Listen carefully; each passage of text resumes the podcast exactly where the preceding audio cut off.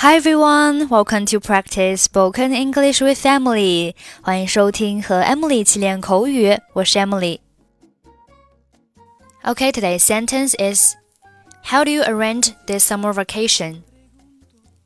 How do you arrange this summer vacation? How do you arrange this summer vacation? Arrange, A R R A N G E，动词。 表示安排、筹备。他安排了一个星期五下午的约会。She arranged an appointment for Friday afternoon. 聚会很快就安排好了。The party was arranged quickly. Vacation, V A C A T I O N，名词，表示度假、假期。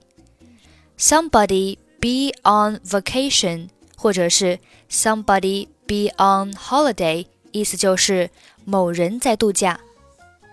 他现在在夏威夷度假。He is on vacation in Hawaii right now。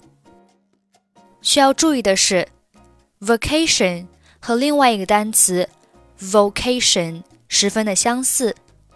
vocation，v o C A T I O N，名词，表示职业、使命感。比如说，护理不仅仅是一个工作，而且还是一种职业。Nursing is not just a job, it's a vocation。他是一个具有强烈使命感的医生。She is a doctor with a strong sense of vocation. 所以，How do you arrange this summer vacation？意思就是你怎么安排这个夏季休假呢？你怎么安排这个夏季休假呢？How do you arrange this summer vacation？我想去旅游。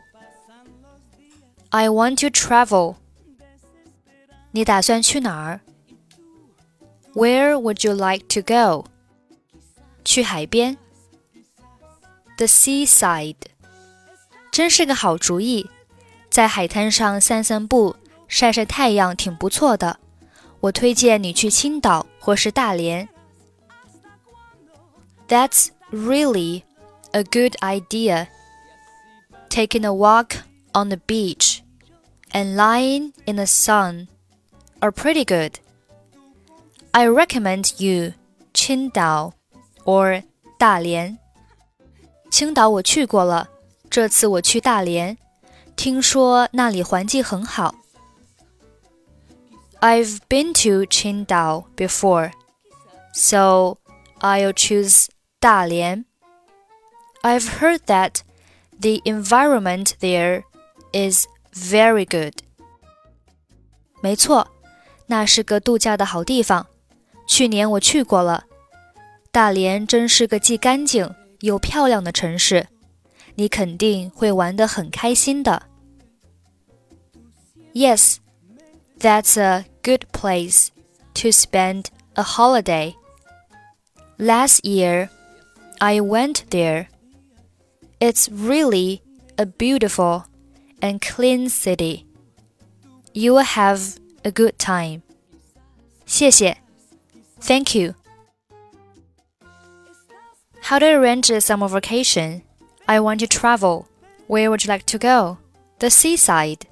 That's really a good idea. Taking a walk on the beach and lying in the sun pretty good. I recommend you Qingdao or Dalian. I've been to Qingdao before, so I'll choose Dalian.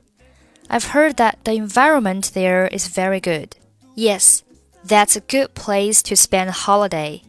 Last year I went there. It's really a beautiful and clean city. You'll have a good time. Thank you. Okay, that's it for today. 获取节目完整文本，欢迎关注微信公众号“英语主播 Emily”。I'm Emily. I'll see you next time. Bye bye.